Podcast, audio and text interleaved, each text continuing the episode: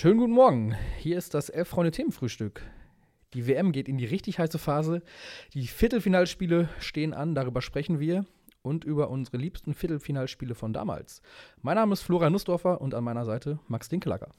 10.30 Uhr bei YouTube und kurze Zeit später überall, wo es Podcasts gibt. Das Elf-Freunde-Themenfrühstück. Guten Morgen, Florian. Bist du auch alle vier Jahre aufs Neue oder alle viereinhalb Jahre, muss man in diesem Fall sagen, aufs Neue verwundert, wie schnell man dann wirklich in dieser richtig heißen Phase ist bei einer WM? Achtelfinale ist ja eigentlich immer noch Pillepalle, ne? Aber Viertelfinale ist halt so richtig knackig und ich finde, die Zeit zwischen Eröffnungsspiel und Viertelfinale vergeht wahnsinnig schnell. Ist auch so ein Altersding, oder? die Zeit verfliegt weil wir sowieso. jetzt einfach älter sind und Je äh, älter du wirst, desto, sich so eine WM nicht mehr ewig anfühlt. desto schneller verfliegt die Sommer, Zeit. Sommer unseres Lebens. Wenn man dann auch noch arbeitet, geht es sowieso alles, rauscht es nur so durch. Dazu muss ich jetzt sagen, ich bin jetzt bei dem Turnier jetzt nicht so irre traurig drüber. Nee. Ähm, also, dass es einfach schnell vorbeizieht. Ich, ja, es kribbelt auch nur so halb bei mir. Okay. So ehrlich muss ich sein, obwohl die Paarungen natürlich krass sind. Ja. Also, ich habe gestern einen Überblick gesehen, welche Geschichte quasi zu welchem Titelgewinn von welcher Mannschaft erzählt werden könnte. Und die sind alle geil, sportlich. Also Welche, sie- welche naja. fixt dich am meisten an? Ja, ich glaube, die, auf die sich die Welt am dollsten verständigen könnte, wäre schon, dass Messi am Ende Mhm. es doch nochmal allen zeigt und das Ding irgendwie holt. ja. Wäre schon eine sehr. Ja, es würde die, es würde die Karriere einfach sehr rund machen.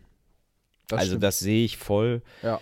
Ich finde natürlich, wenn ich jetzt Portugal mir angucke, finde ich auch interessant. Also natürlich Wäre die, auch die eine Geschichte, Vorstellung, ohne dass Ronaldo komplett dass erfolgreich ohne, sind. also ne? die Vorstellung, dass Argentinien, und ich glaube, das ist vom Turnierbaum ja möglich, ne, dass Argentinien auf Portugal im Finale trifft. Ja. Die Vorstellung, dass die beide im Finale aufeinandertreffen und Cristiano Ronaldo auf der Bank sitzen muss, die löste mir schon sehr viel aus. Also das, das wäre eine so geniale Pointe von diesem ganzen Battle. Und er muss dann irgendwie bis zur 85. Minute auf der Bank schmoren. Argentinien führt 1-0, Tor Messi und kommt dann rein. Oder, oder verweigert die Einwechslung am besten noch. Also irgendwie sowas, das wäre natürlich Riesenskandal. das wäre natürlich sexy. Ähm, aber ansonsten auch die anderen Geschichten. Ich meine, Holland hast du Louis van Gaal, der nach Krankheit Mhm. plötzlich nochmal so die alte Band zusammentrommelt. Oder er ist die Nein. alte Band. Ja, genau. Er ist die alte Band, ja, aber mit den Niederländern, mit denen vielleicht Fachleute gerechnet hatten, aber der Rest der Öffentlichkeit, glaube ich, weniger. Ähm, das wäre eine Geschichte. Luka Modric und Kroatien, die 2018 so kurz davor gescheitert sind, die quasi zurückkehren, was ja schon auch eine, also muss man auch mal sagen, dass die als Uruguay-mäßig kleines Land von der Bevölkerungsgröße her jetzt wieder im Viertelfinale sind, Mhm. auch wenn es glücklich vielleicht war gegen Japan und die einen selten ähm, vom Hocker hauen von der Art, wie sie Ja, Fußball spielen, aber, dass aber- die wieder im Viertelfinale sind, dass sie vor vier Jahren im Finale waren, dass die es, also dass die es quasi packen können, das ist jetzt das erste Spiel, über was wir vielleicht auch gleich noch länger reden können. Brasilien mit meinem neuen Liebling Richarlison, von dem mir nicht bewusst war, was für ein cooler Typ er an, anscheinend ist. Ist er das? Ich habe nur gesehen, wie er äh, neben Ronaldo saß und sehr ergriffen war. Ähm, dass er ihn jetzt auch so getroffen hat und er hat äh, erzählt, was für ein großes Idol Ronaldo für ihn ist und ähm, Na, Richarlison, was ich jetzt, also kann man auf elfreunde.de nachlesen, äh, unser Power-Korrespondent äh, Korrespondent Klaus Ehringfeld aus Südamerika hat einen wunderbaren Text geschrieben über, ja, die politische Lage in Brasilien, die, äh, ich würde sagen, noch viel stärker, wo die Nationalmannschaft noch viel stärker in politische Lager aufgeteilt ist, beziehungsweise noch viel doller den politischen Diskurs auch mitbestimmt, dadurch, dass Bolsonaro das Nationaltrikot, das Gelbe, zu seiner Farbe so ein bisschen gemacht hat und seine Anhänger auf seinen ganzen Veranstaltungen das Trikot getragen haben. Und fast Ja. alle aktiven Nationalspieler, allen voran Mhm. natürlich Neymar, der Clown, äh, für ihn Wahlkampf gemacht haben. Und Richarlison ist der einzige von den Stammspielern, wenn ich es richtig jetzt verstanden habe, der für Lula sich ausgesprochen Ah, hat. Ist einer der, ach, keine Ahnung, der sich was ich eben alles nicht wusste, der hat sich, der sich sehr, sehr stark gesellschaftlich engagiert, was bestimmt auch andere machen, aber äh, in Feldern, die ich halt ganz gut finde. Er hat für Impfstoffforschung äh, sehr viel Geld gespendet, er hat äh, sich immer wieder, also ich glaube, und das ist ja das Ding, was man politisch dann nicht so ganz bei den Brasilianern checkt, warum Leute, die selber aus schlimmen Armutsverhältnissen ja oft kommen, warum die ausgerechnet halt, klar, jetzt sind sie halt reich, aber äh, für einen ja doch einfach relativ eindeutig rassistisch eingestellten Typen wie Bolsonaro ja. Wahlkampf gemacht haben. Und Richarlison hat eben genau andersrum argumentiert. Er quasi vergisst nicht, wo er herkommt. So. Mhm. Das ist so die Erzählung um den. Und ja, ich finde, also man muss ja dazu sagen, Neymar Jetzt sind wir vielleicht einfach, bleiben wir schon bei dem Brasilien-Spiel. Lass uns über das Brasilien-Spiel sprechen, genau. Neymar finde ich ja fußballerisch einfach absolut geil. Mhm. Gibt keinem, glaube ich, bei dem Turnier vielleicht noch Messi, aber eigentlich keinen, den ich, dem ich lieber zugucke. Nicht mal Und, Mbappé? Ach, nee. Ach, nee, Mbappé schnell. ist ein. Zu wenig trickreich? Videospielcharakter. Okay. Also wirklich. Nee, Mbappé ist krass, aber zu krass. Und zu sauber irgendwie in der Art, wie er spielt. Mhm. Und das ist zu perfekt. Zu schnörkellos. Einfach zu perfekt. Okay. Neymar macht, also weißt du, bei Mbappé, der legt sich halt, also ist jetzt sehr vereinfacht. Egal, ja, ich, ich komme vom Hölzchen aufs Stöckchen, sorry. Also, ich finde Neymar total geil zum Zugucken, aber wenn man, da, da geht es halt immer um Ball, ne? Wenn man mhm. mal jetzt Brasilien spielen sieht und ich habe im Achtelfinale schon doll drauf geachtet, was Richarlison als nominelle Spitze für Neymar mitrennt, ist unfassbar. Also wenn muss ihr heute. Auch, ja. ja. na klar muss er das, aber ja. wenn man sich dann reinzieht, der ist wahrscheinlich bei Tottenham oder der ist es ja auch gewohnt, selber irgendwie eine tonangebende Figur zu sein, jahrelang bei Everton, irgendwie die Figur in der Offensive gewesen. Und mir war einfach nicht klar, dass der trotzdem so ein Arbeiter ist. Ich finde den irgendwie eine geile Nummer 9. Mhm. Gleichzeitig ist er ja vom Tor eiskalt. Ich meine, ja. von den drei Turnierentoren, die er gemacht hat, sind, will ich mal behaupten, zwei auf Platz 1 und 2 der schönsten Tore dieses Turniers. Ja definitiv. Könnt ihr euch aussuchen, welches was ist. Okay. Aber die Frage ist natürlich, ne, wie kommen sie damit zurecht, jetzt mit so ekligen Kroaten? Und da kann ich, hier steht es auch Kroaten, in den, jetzt Moment mal hier. eklig spielenden Kroaten, defensiv, Dankeschön. körperlich. äh, Veit schreibt nämlich auch, äh, nee, äh, Corbin Pogundke schreibt, Brasilien tut sich gegen etwas stärkere Gegner immer schwer. Äh, ja, das ist jetzt natürlich auch die erste richtige Prüfung. Ja.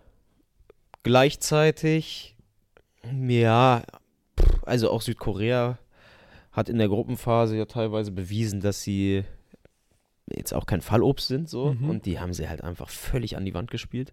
Und ich glaube schon, dass Brasilien hat eine sehr sehr besondere Qualität in allen Mannschaftsteilen. Und das unterscheidet sie vielleicht von Mannschaften wie Argentinien, bei denen vorne individuell natürlich eine krasse Qualität auf dem Platz steht, dafür hinten es nicht so ganz ist. Bei Holland wiederum hast du, finde ich, hinten krasse Leute und das Gebilde funktioniert gut, offensiv sind die teilweise zumindest nicht ganz auf dem Niveau. Da läuft immerhin auch noch ein Davy Klaasen irgendwie mit, der sicherlich seinen Job erledigt, aber das kannst ja. du halt nicht vergleichen mit den Leuten, mit den elf Leuten, die bei Brasilien von Anfang an auf dem Platz stehen. Und ich habe schon das Gefühl, dass sie auch anders als 2014 zum Beispiel, wo ja Neymar und sonst nicht, oder wo auch krasse Namen teilweise auf dem Platz standen, aber wo das sehr fragil wirkte, die ja auch nicht völlig von ungefähr dann 7 zu 1 irgendwie abgeschossen wurden. Sind, ja. Hast du dieses Mal, finde ich, bei den Brasilianern schon das Gefühl, dass die, dass das alles sehr on point ist Gefühl, mhm. die, die wichtigen Leute sind alle gerade voll da. Jeder hat so, weiß so, was sein Job ist. Vorne haben sie Spaß, hinten sind sie völlig ungefährdet bisher. Ja. Und ich meine, die haben gegen Serbien gespielt, die haben gegen die Schweiz gespielt. Also es waren jetzt auch keine völlig schlechten Mannschaften in der Gruppenphase. Nee. Und gerade gegen Serbien, wenn du dir anguckst, wer da vorne rumlief im ersten Spiel, die haben die so irre dominiert. Das fand ich schon am. Ich fand es beeindruckend, wie dominant sie auf allen, in allen Phasen des Spiels irgendwie sind. Hat, glaube ich, auch damit zu tun, dass sie einfach defensiv mittlerweile schon auch einfach eine Qualität haben, ne? Also. Ja, total. Und ich glaube, die hatten ja eigentlich selten defensiv gar keine Qualität. Also ich meine, wie viele krasse Innenverteidiger in Brasilien gibt es immer wieder, die auch in den letzten 10, 15 ja. Jahren, ich meine, das sind ja die gleichen Leute. Du hast jetzt Thiago Silva, du hast Marquinhos, die sind ja seit 10 Jahren irgendwie auch dabei. Aber ich habe das Gefühl, die haben aktuell. Es gab immer geile brasilianische Innenverteidiger. Gab, genau, gab es ne? immer und die speziell die Und Marcelo Bordon hat nicht mal gespielt. Also. naja, Marcelo Bordon, Juan, so Leute, die in der Bundesliga ja. ziemlich unumstritten waren, haben da nicht mehr gespielt. Genau, aber ich meine nur, ich glaube, ich habe so das Gefühl, die sind jetzt gerade wieder an einem Punkt, wo der Trainer es eben hinbekommt, die ganze Mannschaft zusammen verteidigen zu lassen und mhm. keiner, das was ja häufig, ich weiß nicht, wie viel Klischee dann immer dabei ist, aber diese Diskussionen, die müssen gleichzeitig gut, aber auch wunderschön spielen, das ist halt total schwer zu regeln und dass Verteidiger einfach sagen, ich verteidige halt oder ich meine aktuell in dem Spiel gegen Korea, das Tor, was Richarlison dann macht, das machen, bereiten die beiden Innenverteidiger vor. Und trotzdem hast du aber nicht das Gefühl, dass das irgendwie vogelwild ist. Ne, dass die beiden da plötzlich am sta- gegnerischen Strafraum Doppelpass spielen, warum auch immer. Ähm, du hast einfach das Gefühl, dass es gut ineinander übergreift und alle mit dem Job, den sie irgendwie haben, im Reinen sind, sagen wir es so. Also, dass ein Richarlison vorne Tore macht, aber trotzdem doppelt so viel läuft wie Neymar. Vielleicht wäre das vor fünf Jahren anders gewesen. Ich weiß es nicht genau. Ist, aber ich habe das Gefühl, passt sehr viel. Deshalb äh, alles andere als ein brasilianischer Halbfinaleinzug. Eine große Überraschung. Absolut, ja. Das andere Spiel, Ja, Argentinien gegen die Niederlande. Mit dem Sympathiebolzen Louis van Gaal auf der Bank. Der, du hast es gerade gesagt, nochmal auf seine alten Tage nochmal irgendwie auch entspannt wirkt, ne? Faxen macht. ja ich meine, das Video, wie sie, die, wie sie den Achtelfinalsieg im Hotel feiern, schon mit das Schönste, was, glaube ich, bei der WM bisher so entstanden ist. Hast du jetzt auch die Pressekonferenz gesehen, beziehungsweise seine Aussage auf der Pressekonferenz zu, zu äh, war's? Maria. Di Maria und äh, Depay. Ja, ähm, klar, der hat halt, wie das ja häufig im Alter ist, er hat eine bestimmte Lässigkeit. Ja. Du hast so das Gefühl, diese ganzen kleinen Mätzchen, Ja. die können dem nichts mehr anhaben. Also, um es kurz auch nochmal vielleicht die Leute ins Boot zu holen, die es nicht gesehen haben. Äh, er wurde darauf angesprochen, dass die Maria gesagt habe, er hätte nie einen schlimmeren Trainer gehabt als Louis van Gaal. Daraufhin hat Louis van Gaal gesagt, ja, das hätte Depay auch mal gesagt und mittlerweile küssen sie sich regelmäßig auf den Mund. Nee, er hat gesagt, nicht auf den Mund, das mag er nicht. Ach so, Sie okay. küssen sich regelmäßig, aber nicht Ja. auf den Mund, das mag Depay nicht und man merkt, wie Der Depay sitzt halt daneben, ne? Er sitzt halt daneben, so im äh, in- hauptberuflicher Rapper, glaube ich. Ja. Ähm, und lacht sich aber kaputt. Also Ja. Man hat auf jeden Fall das Gefühl, dass die Holländer mit ihrem Trainer aktuell sehr, sehr, sehr, sehr, sehr zufrieden sind. Also die Spieler. Mhm. Auch da, ähnlich wie bei Brasilien, dass das einfach als Gruppe sehr gut funktioniert. Ich kann mir auch sehr gut vorstellen, dass äh, Louis van Gaal ein Trainer ist, auf den du als Spieler, wenn du dich darauf einlässt, auf die Schrullen, die er mitbringt, ähm, dass du ganz viel davon haben kannst, den als Trainer zu haben. Dass das jemand ist, äh, der dir zum einen richtig was beibringen kann, der zum anderen aber auch richtig viel aus dir rausholen kann. Glaube ich Also, auch. Ich würde gerne mal unter Louis van Gaal spielen.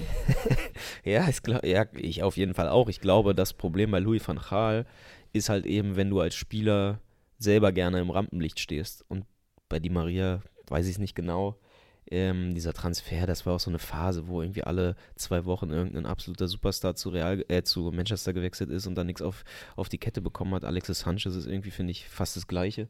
Mhm. Äh, und ich glaube, natürlich geht dir ein Trainer, wenn er, wenn du dann vielleicht auch nicht so viel spielst, wie du willst und nicht die Rolle spielst auf dem Platz, die Dann du willst und dann auch noch Louis Louis van Gaal irgendwie der Sack, ja. Superstar ist, der da irgendwie die, der da mit den Journalisten seine Späßchen macht und äh, der es auch geil findet, im Rampenlicht zu stehen und der es vielleicht auch geil findet, dann äh, besonders autoritär aufzutreten. Mhm. Äh, ja, ich kann mir schon auf jeden Fall vorstellen, dass es eine ganze Menge Leute gibt, die mit dem auch überhaupt nicht zurechtkommen und auch verständlicherweise dann in Momenten mit dem nicht zurechtkommen, aber aktuell kommt da viel, passt da viel ineinander.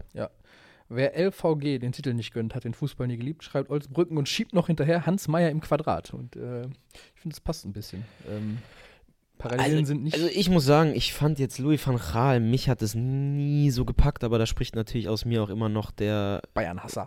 ja, schon natürlich so ein geburtgegebener Bayern-Hass.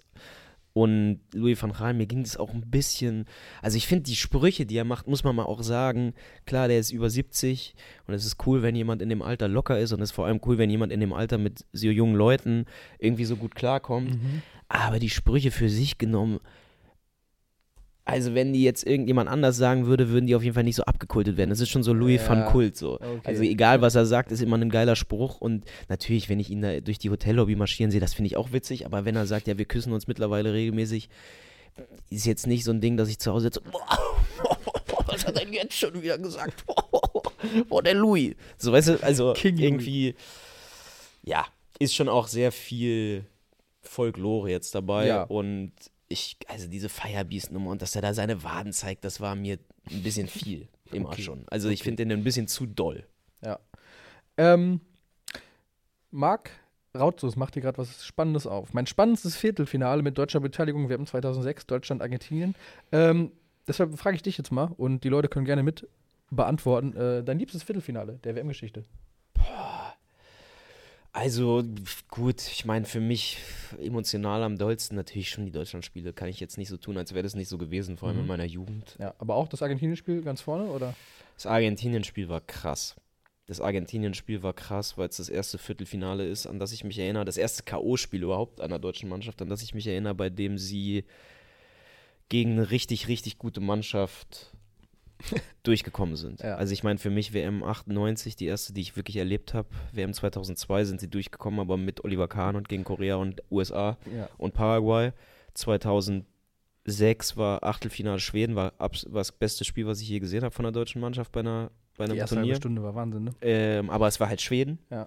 Auch wenn Schweden damals Henrik Larsson und Slatan hatte, meine ich. Slatan war schon, auch schon Klar. dabei. Äh, aber das war das erste Mal, dass du halt so eine richtige, eine richtig krasse Truppe vor der Brust hattest und sie haben es halt gepackt. Und klar, das war so von allem. Natürlich 2006 war das emotionalste, das geilste Viertelfinale.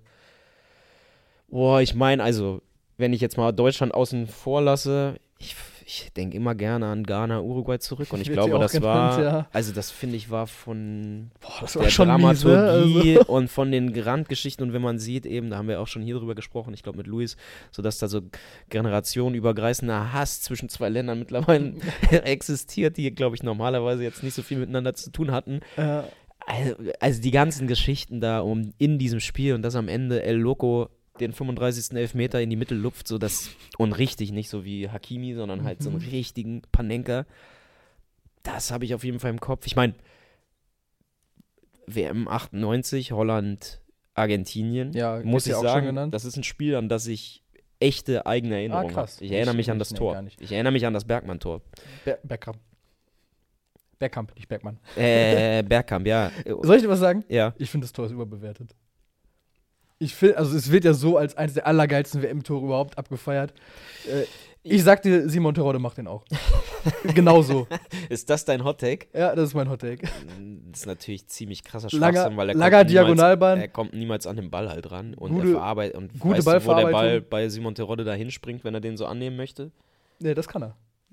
Das kriegt er schon Kriegt hin. er nicht so hin. Ich habe ihn noch nicht ein einziges Mal in so einer Situation, der Ball ist hier irgendwo und innerhalb von einer halben Sekunde ist er hinterm Gegenspieler auf der anderen Seite. Das kann, also ich gebe dir recht, dass es aus heutiger Sicht, man ist halt so verwöhnt, was Traumtore stimmt, angeht ja, und was perfekte Technik angeht, dass es natürlich, wenn du es mit heutigen Spielern vergleichst, nicht mehr so krass ist, wie es damals war.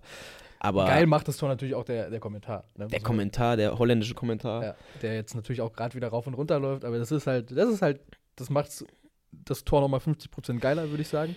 Als macht es das. Tor 50% geiler. Es ist ein Tor kurz vor Schluss in einem WM-Viertelfinale zum Gehört 2 alles zu dazu. 1 Ja, dazu. gegen Argentinien. Gehört alles Es ist mit Dennis Bergkamp ein Spieler, der, bei dem du genau weißt, das ist alles auch kein Zufall, sondern der schießt halt häufig traumhafte Tore, der macht alles Ja. mit Absicht, das finde ich kommt auch dazu. Es ist halt auf eine Art, und das finde ich an dem Tor so genial, es ist so lässig, obwohl es alles in hohem Tempo passiert und unter höchstem Ich Druck. gebe dir zu, Simon Terodde will es nicht so lässig aussehen lassen, aber ich bin immer noch der Überzeugung, er wird es hinkriegen. Simon, nein, aber also das ist ein, also das ist ja wirklich Schwachsinn. Nee. Also, Nein, also dann könnte ich jetzt auch sagen, ja, Davy Selke würde das auch Ja, hinkriegen. ich Nein, würde, nein, Klar. nein, Davy Selke Aber- würde, Davy Selke würde in diesen Zweikampf gehen, hinfallen, zum Schiedsrichter gucken und alle Leute auf der ganzen Welt wissen, das war kein Foul. Das mag sein. Und dann würde wahrscheinlich der Gegenspieler, dem, der Ball würde vom Gegenspieler gegen den Rücken prallen und perfekt liegen, aber Selke kommt nicht hin, weil er gerade auf dem Boden liegt und lamentiert. Das würde, aber, also, Simon Terodde würde dieses Tor nicht schießen. Allein schon, weil er kein Holländer ist. Das ist korrekt. Aber Simon Terodde, bitte überzeug mich in, der Rückrunde vom Gegenteil. Nach einem ist- langen Ball von deinem holländischen Kumpel Thomas Owejan. Das ist schon fast frech. Der Vergleich ist wirklich frech. Wenn du jetzt gesagt hättest, okay, das ist überbewertet, so ein Tor schießt, was weiß ich, Christopher Nkunku hatte drei Wochen in der Bundesliga, hätte ich noch gesagt, Auch, ja. okay, aber dass du ausgerechnet halt Simon Terodde nimmst. Also Ja, das ist halt der. Stürmer, an den- ich derzeit als erstes denke, wenn ich an Stürmer denke. So. Und, äh, naja. Ja, aber nimm doch zumindest die einen, der wirklich in, einer. Marius Bülter wird es auch hinkriegen. Ja, okay. Jetzt willst du mich provozieren. Jetzt willst du mich provozieren. Ähm, also. Marius Bülter ist technisch ziemlich stark. Das mag ja sein, aber nicht auf diese Art und Weise, sorry. Da gehört so viel dazu. Ja, aber hier die hinter der, Ka hinter der Kamera, die sind wieder auf Zack, äh, haben die Umfrage gestartet. Wer hätte da- den auch gemacht? Selke, Terodde, nur Bergkamp oder Karl? Und? Äh, naja, die Abstimmung läuft. 44 Stimmen sind schon abgegeben. Äh, wir lassen sie offen. Was ist denn dein liebstes Viertelfinale? Ähm, naja, emotional gepackt hat mich, glaube ich, wie kein anderes Spiel auch das Deutschland gegen Argentinien-Spiel. 2006? Ja, einfach. Ich fand 2010 aber auch krass, ne? Ja, aber da war ich tatsächlich schon auch emotional ein bisschen weiter weg von der Nationalmannschaft. So 2006 war ich einfach noch so völlig unkritisch, äh, hemmungslos, patriotisch unterwegs. Äh, und äh, es war halt so Wahnsinns-Sommer, wahrscheinlich mit Schminke. Ich war im Ruhrstadion äh, beim Public Viewing, was damals Fielse Spiel hieß. Äh, Okay, vieles Spiel, schön. ja, bin dann äh, mit meinen Kumpels zum Elfmeterschießen tatsächlich rauf auf die Tribüne und haben dann von oben auch auf, die, auf den Rasen, auf die Rasenfläche sehen können, quasi, wie alle ausgerastet sind. Und ähm, das war schon emotional auf jeden Fall das Geilste und spielerisch aber natürlich Brasilien ähm, gegen Frankreich im gleichen Turnier 2006, die große Zidane-Show. Aber hast du das damals so erlebt? Ich glaube, das lebt Nee, das schon auch viel liegt- von diesem das liegt- 10 Minuten das liegt an Sidan-Video, diesem was es bei YouTube absolut. halt gibt. So. Aber ich erinnere mich, dass ich dieses Spiel so schlendernd äh, durchs Bermuda-Dreieck verfolgt habe, immer auf verschiedenen Fernsehern und so. Und ähm, das war halt so ein geiler WM-Sommer natürlich, wie wir ihn alle wahrscheinlich mehr oder weniger in Erinnerung haben. Und da hat man schon zu spüren bekommen, dass gerade so Frankreich nochmal halt eine ne ganz große Leichtigkeit versprüht, die man eigentlich von den Brasilianern vielleicht eher erwartet hätte. Und das kam sogar in diesem Spiel an diesem Abend schon rüber, fand ich. Na, ich finde vor allem das ganze Turnier auch 2-6. Man muss nur ein Foto von Sidan sehen. Und gerade in dem Spiel, da trägt er ja auch seine goldenen Adidas-Schuhe. Irgendwie, das passt schon alles auch sehr gut zusammen. Ich, ja, wenn ich daran denke, klar. Aber ich meine, das war unterm Strich ein 1-0, was durch eine Standardsituation entschieden ist. Und klar, dieser Zusammenschnitt ist irre spektakulär. Aber das Spiel selber, ich hab's, ich hab's jetzt nicht größer in Philipp Erinnerung. Nie sagt auch, das Frankreich-Brasilien-Spiel war tatsächlich ziemlich zäh in meiner Erinnerung. Ähm, naja, aber ich glaube, das trägt auch dazu bei und das war halt auch so geil. Du läufst von einem Fernseher, von einem Kneipenfernseher draußen zum anderen irgendwie, guckst da mal rein, dann da rein. Äh, So habe ich das Spiel gegen Argentinien 2006 Ah, krass. geguckt. Wir waren erst irgendwo gucken und sind dann, aber wir waren irgendwie am Kudamm und haben dann das Elfmeterschießen auch nur so quasi, einer hat auf den Fernseher geguckt, einer auf den, es war halt alles über äh, viel zu voll und boah, naja, das war einfach krass. absolut. Ja, ich überlege, was gab es denn noch so für Viertelfinalspiele auch so aus den letzten Turnieren? Fällt euch noch was ein? Ich denke immer irgendwie bei Viertelfinale als erstes an Christian Wörns mit 0 zu 3 äh, gegen Kroatien. Das ist auch so, glaube ich, die erste Fußballerinnerung, die ich habe. Ja, ich war halt, das war halt Kroatien, frustrierend. Kroatien muss ich auch sagen, ich war halt äh, 2018 während der WM in Kroatien, habe äh, das Viertelfinale und das Halbfinale da erlebt. Viertelfinale war Russland, ne? Viertelfinale war Russland, das habe ich in Dubrovnik gesehen. Okay. Äh, das war schon ganz geil. Und das Halbfinale in Split dann war natürlich äh, Wahnsinn. Also, das ging schon ab. Gegen wen hat Frankreich letztes Mal im Viertelfinale gespielt? Argentinien war Achtelfinale und dann Belgien, oder? Nee, Belgien war Belgien war Halbfinale. Halbfinale. Dann war es Viertelfinale gegen. Brasilien, oder? Nee, Brasilien ist gegen Belgien ausgeschieden. Brasilien ist gegen Belgien ausgeschieden. und. Frankreich, gegen wen hat Frankreich im Viertelfinale Ich gespielt? gucke es einfach mal nach. Ich frage dieses Internet. Äh, 2010, Dutchies gegen Brasilien, war in Den Haag 0 zu 1 Robinho und dann haut Snyder zwei Dinger rein. Melo flippt aus und tritt Robben am Boden und kassiert rot. Geile Feier danach. Auch eine geile Zusammenfassung dieses Spiels ja. von Kiro 56. gegen Uruguay. 0 zu 2. Frankreich, Uruguay, okay. Ja. Hätte ich nicht mehr. Ich, Zidane hatte nie mehr diesen Falkenblick als bei dieser WM. Er war komplett totgesagt und dann das letzte auf Galopp. Und Schweden war 2018 offenbar auch im Viertelfinale. Hätte ich auch nicht mehr gewusst. Argentinien, England 86 wird hier noch genannt, äh, außerhalb meiner. Naja, gut, außerhalb meiner, meiner Ja. Lebenszeit auf jeden Fall, aber klar, natürlich irre legendär. Also klar, wenn wir jetzt weiter in der Geschichte Ja. zurückgehen, gibt es wahrscheinlich hunderte Spiele, die man noch nennen könnte. Was war, ich überlege gerade noch, was 2010 und was war 2014? 2014 war Deutschland-Frankreich. Ja. Also ja, wahrscheinlich die beiden Viertelfinalspiele für mich 2006 und 2010 würde ich nehmen. Mhm. Ja, bei mir emotional 2006 und auch Frankreich das Ding. Nee, war schon- 2010 war auch krass, weil 2010 A war Messi, Messi Mhm. 2006 war Messi ein Teenager, bei dem man dachte, der wird bestimmt krass, aber er war halt noch nicht Weltfußballer. 2010 war Messi Messi Mhm. und Maradona stand an der Seitenlinie. und Deutschland hatte Vielleicht- England geschlagen in einem Ja, sehr ja. wilden Spiel, aber es war trotzdem noch nicht so ganz klar. Die Gruppenphase war ja auch so lala. Ja, aber dieses Argentinien-Spiel war schon spielerisch Wahnsinn. Ne? Genau, und dann haben sie halt Leistung, Argentinien an die Wand gespielt. Ja. Und zwar nicht irgendwie zufällig. Also, das war halt so, in dem Moment ist halt der deutsche Fußball irgendwie umgeschwenkt. So, okay, die sind halt wirklich krass. Das ist alles kein Zufall mehr und Özil ist der beste Fußballer der Welt und Thomas Müller ist anscheinend wirklich ein guter Spieler und Miro Klose ist eine Überlegende. So, das ist so in dem, für mich in dem Spiel hat so Klick gemacht. Mhm. Also das letzte Tor von Klose, diese Flanke von Özil, die so butterweich kommt und er legt ihn einfach nur so mit der Innenseite rein. Boah. Ich meine, in dem Spiel, das ist doch das Spiel, in dem Arne Friedrich ein Tor macht. Oder? Ja. In dem Spiel macht Arne Friedrich ein Tor, nachdem Ja. Bastian Schweinsteiger, äh, der nun wirklich nie ein Dribbler war, durch drei Leute durchgeht, den Ball so zurücklegt und Arne Friedrich schießt halt ein Tor. Ich habe dieses Spiel auf dem Summer Jam gesehen. Ich habe daran jetzt wirklich auch nicht so prägende Erinnerungen. Ich weiß nur, das war in so einem Zelt dann und es ging darum, ob man das Spiel jetzt im Stehen oder im Sitzen verfolgt. Und dann haben sich Leute hingestellt, dann haben wir immer hinsetzen, hinsetzen. Oh Gott. Dann haben sich wieder alle Ja, hingesetzt. So, Also unabhängig davon, Platz. dass Public Viewing immer schon absolut stressig und nervig war. Ja. Boah. Ja. Naja, Gut. okay. ähm, kommen wir zum äh, Programmpunkt, der auch alle Leute interessiert, die sich äh, überhaupt gar nicht für die WM interessieren, nämlich das heutige Alternativspiel. Das offizielle heutige Alternativspiel läuft schon. Das ist Brisbane Raw gegen Adelaide United. Äh, können vielleicht mal kurz gucken, wie es da steht. Ähm, Was hättest du getippt? naja, aus äh, alter Verbundenheit zu Thomas Bräuch, irgendwas für Brisbane, glaube ich. Matti Steinmann spielt auch mit, äh, tatsächlich. Ah, Ja, unser Redaktionskumpel. genau, du hast ihn mal gesprochen, glaube ich, ne? Ja, und unser Mitarbeiter Konrad ist, äh, kennt ihn von Stimmt. früher, die sind gut miteinander befreundet. Aus äh, Matti Steinbach, ja, krass. Hamburger Zeiten, ne?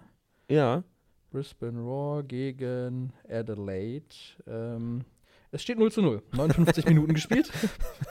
dann könnte äh, man ja eigentlich auch noch das, aber egal, wir tippen ein anderes Spiel, haben wir uns jetzt entschieden, ist auch Genau. anders vorbereitet. Eure Kommentare sollen ja auch schließlich äh, nicht in den Live-Kommentar, sondern stimmt. äh, unter das Video. Und das wird dann vielleicht doch ein bisschen knapp. Deshalb äh, gehen wir heute in die Regionalliga Nord zum Spiel von Eintracht Norderstedt gegen Drochtersen Assel. Ähm, ich weiß wenig über beide Mannschaften. Ich weiß, dass eine Mannschaft einen Stürmer hat, der Lüneburg heißt. Norderstedt, Äh, der spielt bei Norderstedt seit acht Jahren. seit acht Jahren. Absolute Überlegende. die Norderstädter Legende. Und ähm, genau, eure Tipps für diese Regionalliga-Paarung gerne in die Kommentare und das Video. Auch für alle, die uns jetzt vielleicht gerade nur hören, äh, mal kurz bei YouTube das Video anklicken und die Tipps in die Kommentare hauen.